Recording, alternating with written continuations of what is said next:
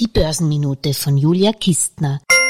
Laut Statistiken der Vereinten Nationen lebten vor 50 Jahren noch 3,5 Milliarden Menschen auf dem Planeten Erde.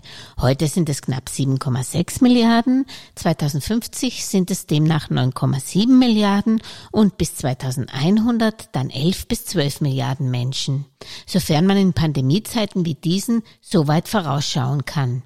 Der Zuwachs liegt nicht primär an den höheren Geburtenraten, sondern am Gott sei Dank stetigen Rückgang der Armut, vor allem in Afrika, was zur besseren Gesundheit und höheren Lebenserwartungen führt.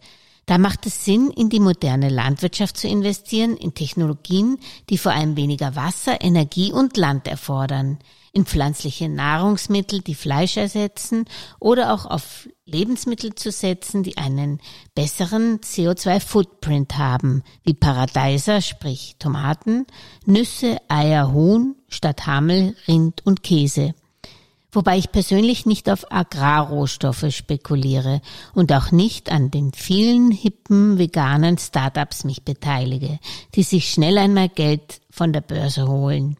Ich würde mir da eher in erster Linie anschauen, welche klassischen Landmaschinen oder Lebensmittelproduzenten oder auch welche Einzelhandelsketten hier innovativ unterwegs sind etwa PepsiCo, der mit seinem Joint Venture mit Beyond Meat 2022 pflanzliche Snacks auf den Markt bringen will. Bon Appetit!